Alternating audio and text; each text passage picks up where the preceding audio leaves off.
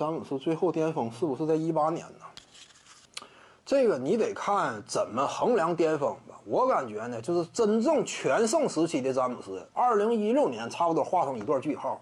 没说嘛，你看一名球员呢，他场上真正的影响力，你别光看什么这个，呃，什么高阶数据、效率值如何如何的那个东西，你做一个参考，甚至包括什么基础数据呢，你也得衡量。就这名球员场上啊，呃，他本身角色的改变，以及呢，呃，深层次挖掘基础数据背后啊，到底还体现了哪些东西？你比如说全盛时期的詹姆斯啊，你要说进行一种这个衡量的话，差不多就是什么概念？攻守一体，就真正说进攻端这块能够完全一把抓，体能绝对充沛，就是个人真是。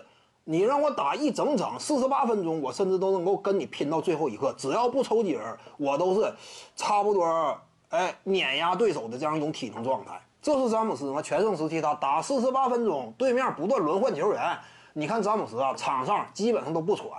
就当年在热火也是，除非抽筋儿，因为抽筋儿呢，这属于什么身体本能啊，出现了这样一种亮红灯的信号，这个是个例外。只要不抽筋儿，詹姆斯场上只要在那打，他一直都能打。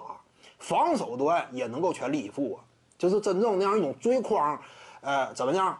叫这个脑后摘瓜的那样一种这个追帽的方式，二零一六年之前都有展现。你比如说典型的一一六年致命一帽啊，帽给谁了？帽给伊戈达拉了。这个就是年轻真正说全盛时期詹姆斯的一种典型表现。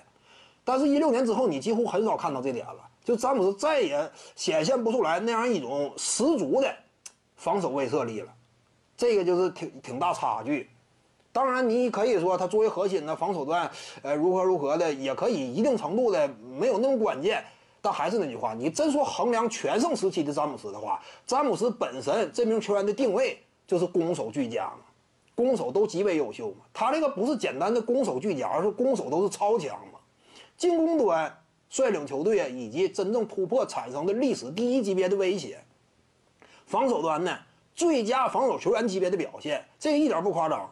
二零一零年之前啊，如果说詹姆斯像谁那样，像卡瓦伊·莱昂纳德那样，生涯早期呢就是当一个角色球员的话，詹姆斯如果一开始啊，我全力以赴，我就争 DPOY，早就拿下了。他是有这样一种拿下的资格的。因为詹姆斯真说全力以赴投入防守端的话，场均我感觉啊，两次盖帽以上，这不算夸张。以詹姆斯的能力。如果说作为一个锋线外线能够掐死对手，还能够奉献协防护框两次以上的盖帽的话，整体的防守效率全力以赴投入在防守端的詹姆斯，高阶数据各个方面也绝对是非常顶尖亮眼。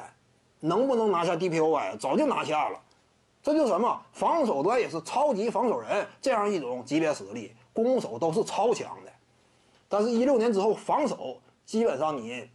只能说詹姆斯极具经验。你比如说之前一场比赛，面对快船，最后时刻摁住保罗·乔治以及拉纳德，对不对？当然，保罗·乔治呢，摁住了一两个回合，这样一种表现，凭借经验偶尔可以做到。但是纵观整场比赛来讲，现在阶段的防这个詹姆斯啊，一六年之后，基本上怎么讲，给人的感受压迫感就不如一六年之前了。因此，你说全盛时期的分水岭，我认为应该是一六年，差不多在那附近吧。徐静宇的八堂表达课在喜马拉雅平台已经同步上线了，在专辑页面下您就可以找到它了。